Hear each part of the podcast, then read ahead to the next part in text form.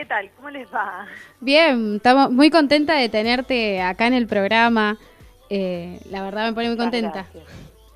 Me enteré que eh, la película va a estar en el Festival de Guadalajara, ¿puede ser? Así es. Que me enteré es una noticia que, que llegó ayer tarde y la verdad es que es re linda noticia, pues es un festivalote muy muy lindo y muy prestigioso y de, bueno de, de, América es de los más eh, lindos así que está genial felicitaciones Ana la verdad por eso em, bueno estás acá por eh, Sueño Florianópolis tu película que estás estrenando el día de ayer en realidad que estuviste estrenando eh, te quería preguntar en principio, como, ¿cómo definirías de qué se trata Sueño Florianópolis? Así para quien no todavía no sabe qué es. Hola. Perfecto. sí, sí, sí, no, te estaba diciendo, no, genial.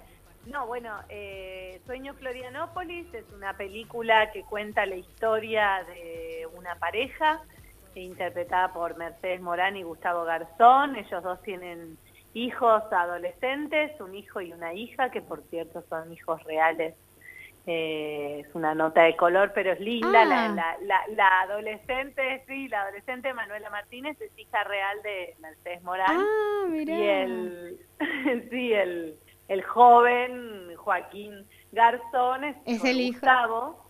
Qué lindo y hace un poco, digamos, deciden, toman la decisión de separarse y así todos deciden salir de vacaciones juntos, con hijos, bueno, claramente grandes, así que este es una especie de viaje, ensayo de una transformación personal importante que ellos viven, pero contado un poco bastante como comedia, otros momentos eh, por la evolución de la gente, creo que la película emociona.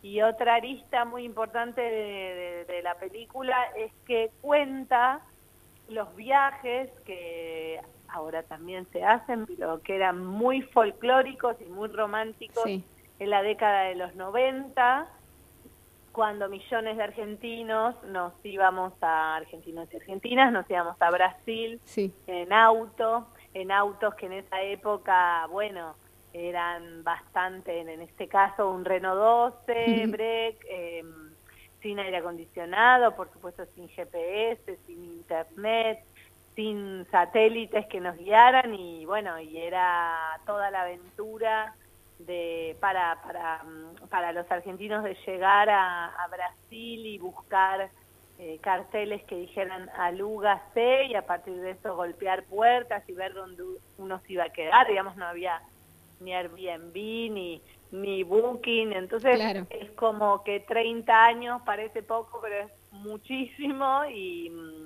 y de alguna manera ese, ese viaje es como una especie de marco perfecto, de metáfora para, para contar a la vez esa transformación y ese viaje que está haciendo esa familia. Sería algo así. Claro, sí, tal cual. Y además te iba a preguntar algo que tiene que ver con lo que leí en, lo que era la ficha, que es que trabajaron tres personas en lo que es el guion de esta película, ¿puede ser? Exacto, porque es un proceso de un guion, en general. La verdad es que me llevan bastantes años los guiones, eh, por un lado no soy muy ansiosa, la verdad, y por otro lado me gusta eh, llegar a, como un detalle y a una condensación en el trabajo de los, de los guiones grande y que me haga sentir muy confiada, como lo estuve en este caso para filmar. Y fue un guion que lo escribí junto a mi hermano, que también es guionista, Daniel Katz, y que desde el año 2013 y que de alguna manera el puntapié de esas vacaciones en Florianópolis lo compartimos porque lo hemos vivido de adolescentes juntos, entonces eh, fue una experiencia hermosa de ir a esa memoria por momentos muy nítida y por momentos borrosa de, miles de recuerdos de, de Portuñol y de experiencias vividas. Para darte un ejemplo, este, por ejemplo, una vez en la ruta eh, se nos rompió el parabrisas y estuvimos como 300 kilómetros viajando sin parabrisas ah. bajo la lluvia. No, eh, un horror, pero son cosas que cuando las comentas, en general todo el mundo tiene una historia así. Creo que hay algo de, de nuestra, nuestro pueblo, de, nuestra identidad, que, que, es que cuando nos permite la economía, que es muy difícil últimamente, eh, los argentinos y las argentinas les gusta viajar. Eh, como sea, uno intenta viajar. Y entonces para esa clase media, pero muy justita, que va sumando pero que no sobra, eh, creo que es como una manera aventurera de viajar que hemos vivido mucho. Y bueno, y escribimos mucho tiempo y después se sumó eh, otra guionista, escritora, con la que suelo trabajar bastante también, que se llama Inés Botaray, que es uruguaya y que, con la cual compartí el guion Mi amiga del parque de mi película anterior y Una novia errante, otra película que hice. Y bueno, eh, terminó, ella llegó como ya para el final, pero hizo aportes preciosos. Y bueno, hasta que de alguna manera siento, bueno, este guion ya es más película que guion, vamos a filmarlo. Pero mm, todo eso durante un proceso de desarrollo de producción con, con Camposine y con el productor de Camposine, Nicolás Abruz, muy, muy laborioso, muy laborioso porque, porque obviamente cambió muchísimo. Eh, Canas Vieiras no es lo que era hace 30 años, ni ingleses, ni Yureré, esas playas que todo el mundo le sonaba, son grandes ciudades en muchos casos. Y entonces tuvimos que buscar muchísimo hasta encontrar las locaciones que son hermosas finalmente y estoy re contenta con lo que quedó, pero fue muy complicado. Te iba a preguntar antes de, lo, que tiene que ver con la producción, que me parece re interesante hablar de cómo grabaste en esas locaciones y demás, pero antes una pregunta que es... Eh, ¿Cómo se trabaja de a tres en un guion, digamos, para hablar del trabajo pura y exclusivamente? ¿Cómo se trabaja de a tres en un mismo guion? ¿Cómo se construye? Eh, no, mira, la verdad es que creo que lo esencial para trabajar un guion junto a otra persona, bueno, ya sean dos o tres o cuatro o cinco, es que el punto de vista, que la mirada de la persona con la, quien, con la que trabajas te, te interese, te inspire, te, digamos, eh, cuanto menos parecida a vos, mejor.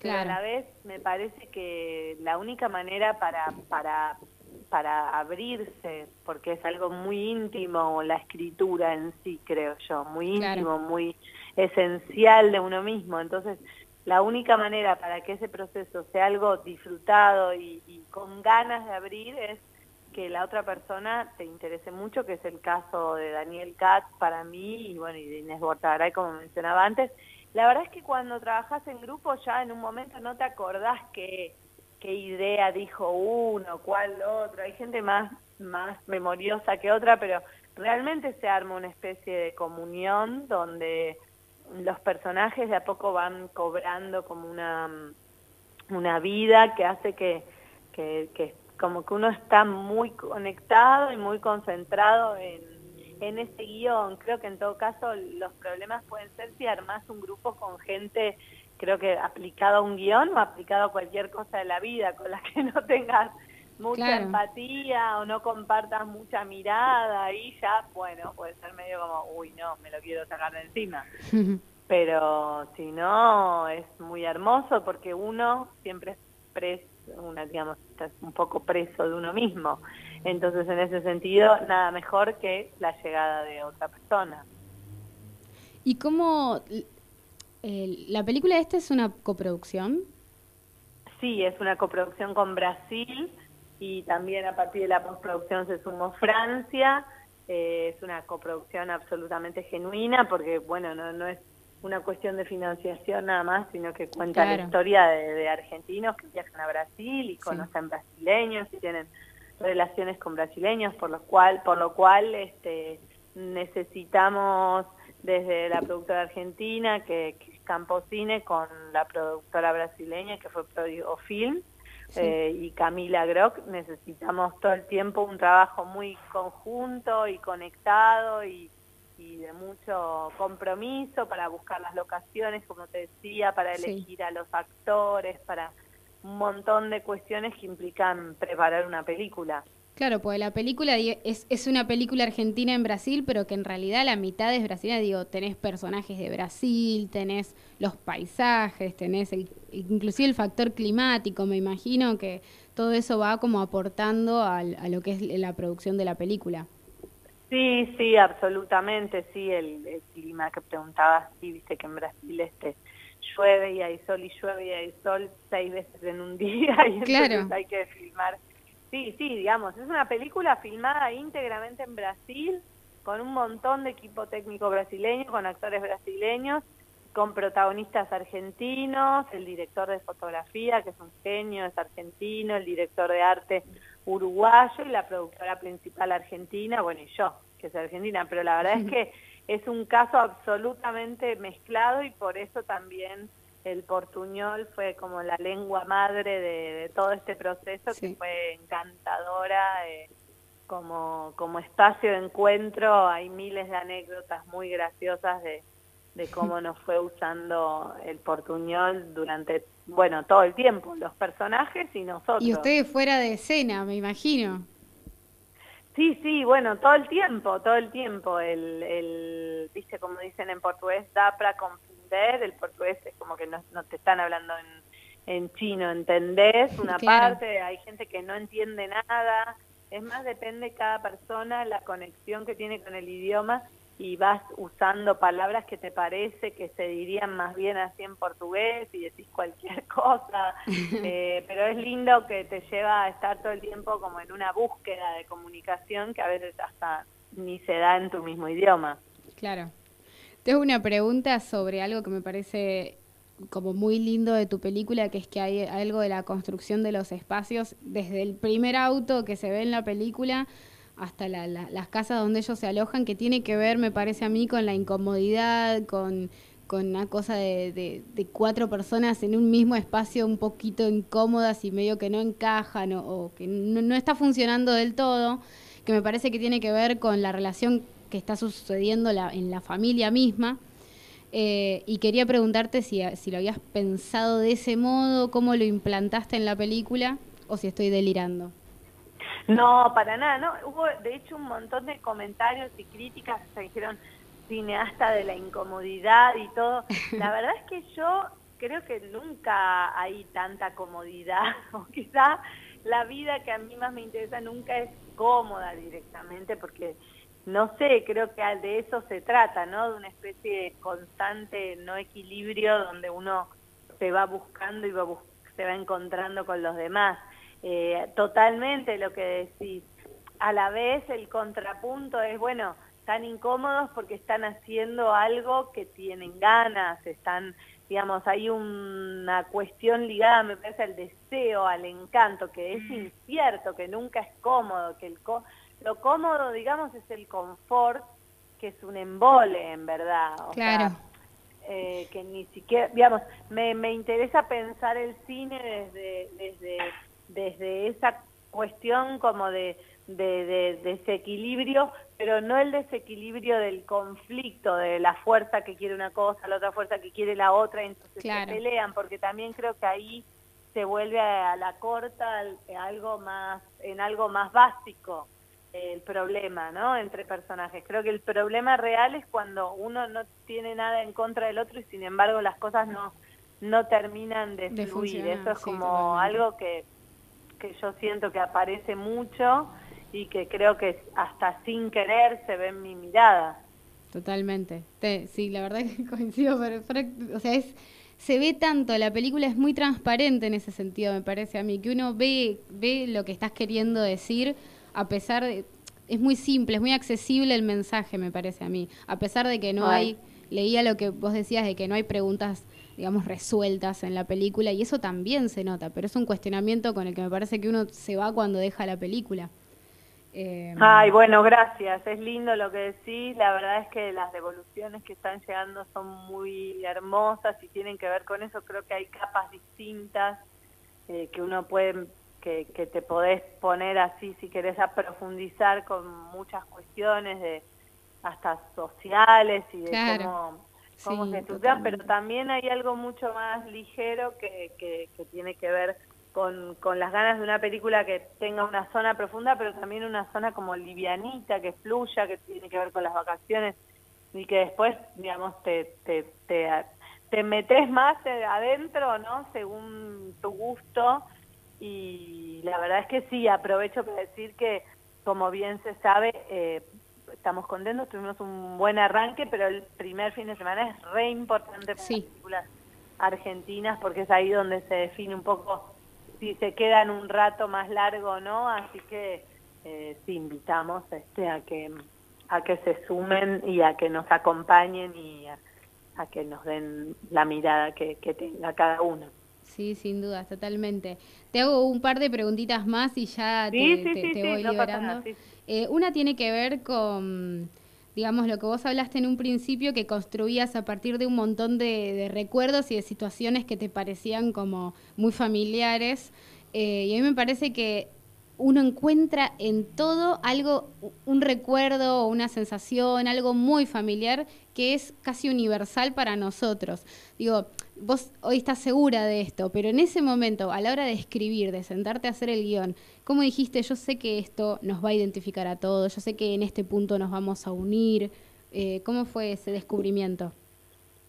Eh, no, la verdad es que no, mira, mi compromiso con los demás, con el potencial espectador, es a través del trabajo de, exploración del guion. No, no, creo que es muy difícil eh, poder leer desde otra persona, porque implica un poco, a veces creo que hasta un gesto sin querer, un poco soberbio de pensar cómo lo va a recibir otra persona. Sí, sí se trata de, un, de una digamos, de una propuesta convencional, donde vos vas a los resortes más, más este, clásicos casi del mercado.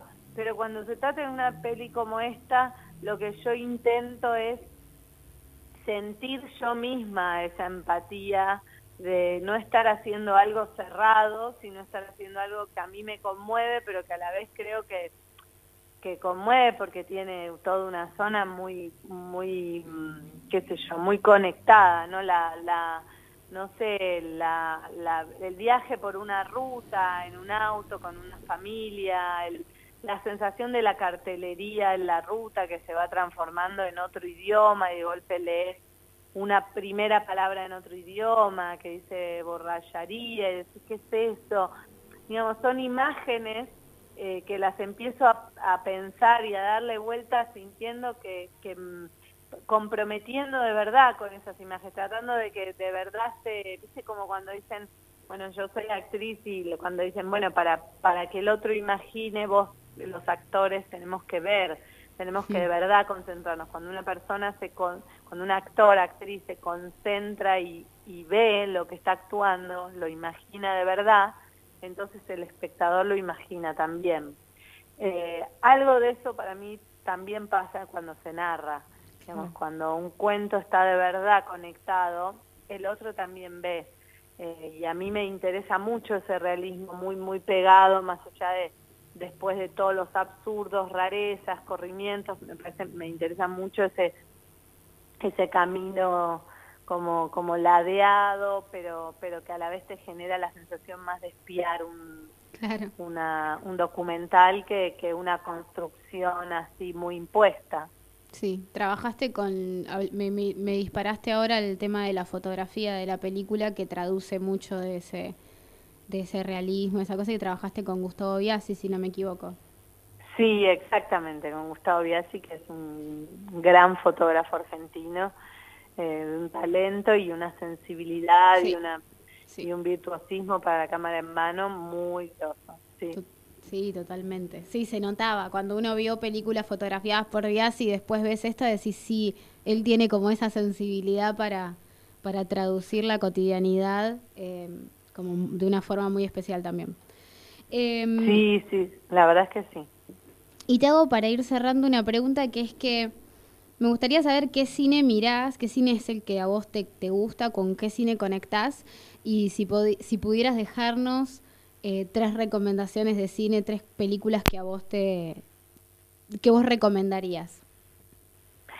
Mira, la verdad es que para ver películas soy muy ecléctica, no no tengo una cosa, de verdad que muy, muy, muy, muy, muy, no tengo, me gusta, te diría, desde el cine de acción a que si me entero, por ejemplo, hubo un ciclo hace poco de Osu, que es uno de los directores que más amo, y fui un montón eh, a películas que, que, que son rarísimas y me gusta estar al, como estar a la casa y verlas.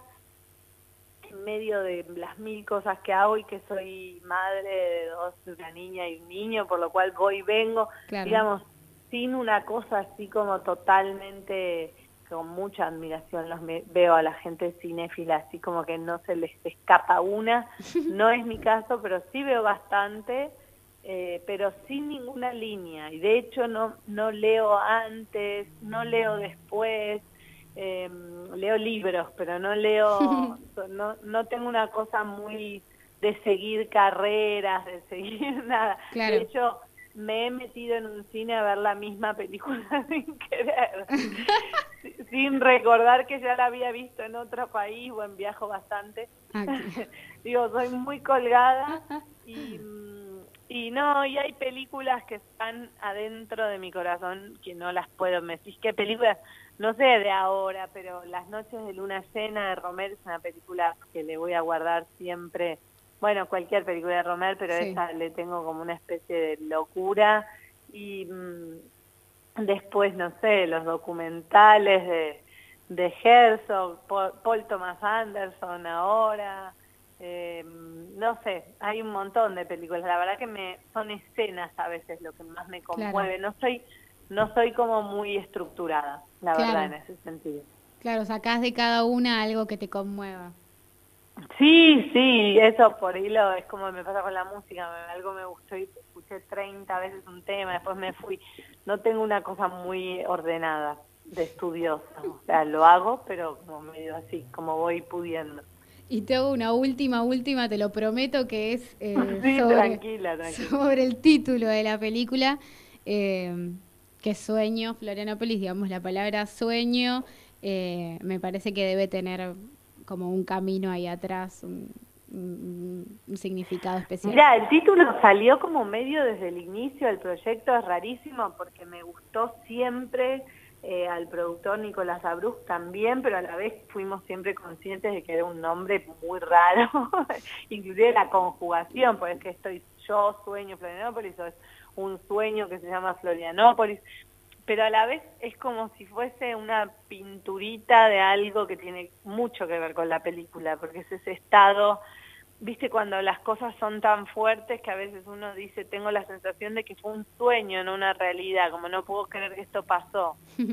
eh, ¿Viste esa sensación de irrealidad que tienen a veces los momentos importantes recordados en el futuro, eh, algo, algo de eso, algo de cuando uno dice, ay, qué fuerte lo que viví.